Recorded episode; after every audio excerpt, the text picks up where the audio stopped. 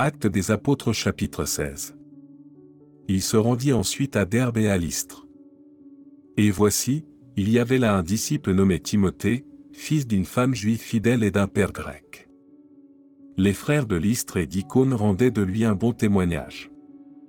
Paul voulut l'emmener avec lui, et, l'ayant pris, il le circoncit à cause des Juifs qui étaient dans ces lieux-là, car tous savaient que son père était grec. En passant par les villes, il recommandait aux frères d'observer les décisions des apôtres et des anciens de Jérusalem. Les églises se fortifiaient dans la foi, et augmentaient en nombre de jour en jour.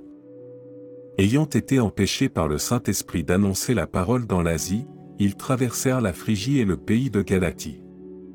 Arrivés près de la Mysie, ils se disposaient à entrer en Bithynie, mais l'Esprit de Jésus ne le leur permit pas. Ils franchirent alors la Mysie, et descendirent à Troa. Pendant la nuit, Paul eut une vision, un Macédonien lui apparut, et lui fit cette prière. Passe en Macédoine, secours-nous. Après cette vision de Paul, nous cherchâmes aussitôt à nous rendre en Macédoine, concluant que le Seigneur nous appelait à y annoncer la bonne nouvelle. Étant partis de Troa, nous fîmes voile directement vers la Samothrace, et le lendemain nous débarquâmes à Néapoli. De là nous allâmes à Philippe, qui est la première ville d'un district de Macédoine, et une colonie. Nous passâmes quelques jours dans cette ville.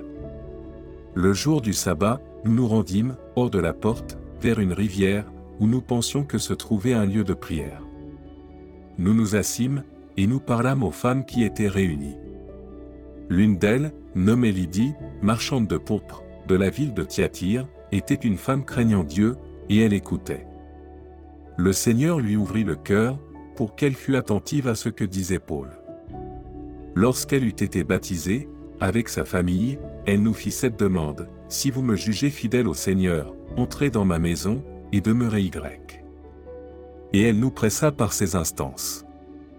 Comme nous allions au lieu de prière, une servante qui avait un esprit de python, et qui, en devinant, procurait un grand profit à ses maîtres, vint au-devant de nous, et se mit à nous suivre, Paul et nous.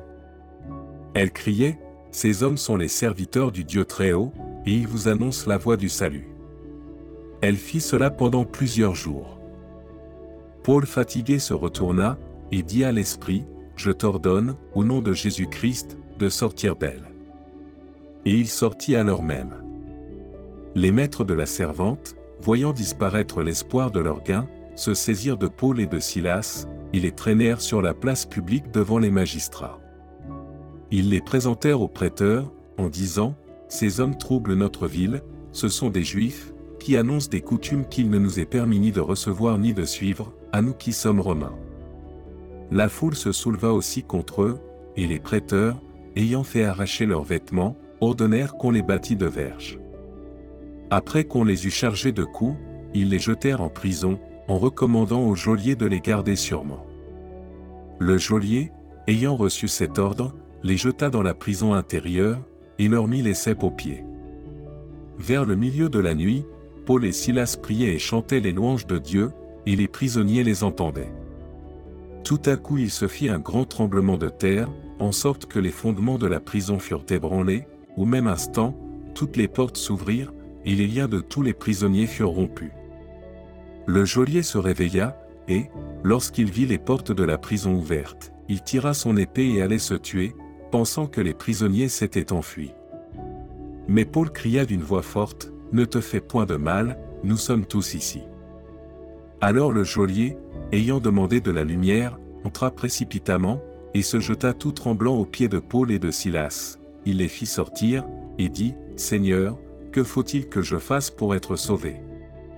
Paul et Silas répondirent, Crois au Seigneur Jésus, et tu seras sauvé, toi et ta famille. Et ils lui annoncèrent la parole du Seigneur, ainsi qu'à tous ceux qui étaient dans sa maison. Il les prit avec lui, à cette heure même de la nuit, il lava leurs plaies, et aussitôt il fut baptisé, lui et tous les siens. Les ayant conduits dans son logement, il leur servit à manger, et il se réjouit avec toute sa famille de ce qu'il avait cru en Dieu. Quand il fit jour, les prêteurs envoyèrent les licteurs pour dire au geôlier, relâche ces hommes.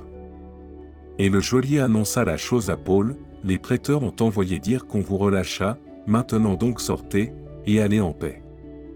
Mais Paul dit aux lecteurs, après nous avoir battus de verge publiquement et sans jugement, nous qui sommes romains, ils nous ont jetés en prison, et maintenant ils nous font sortir secrètement. Il n'en sera pas ainsi. Qu'ils viennent eux-mêmes nous mettre en liberté. Les licteurs rapportèrent ces paroles aux prêteurs, qui furent effrayés en apprenant qu'ils étaient romains. Ils vinrent les apaiser, et ils les mirent en liberté, en les priant de quitter la ville. Quand ils furent sortis de la prison, ils entrèrent chez Lydie, et, après avoir vu et exhorté les frères, ils partirent.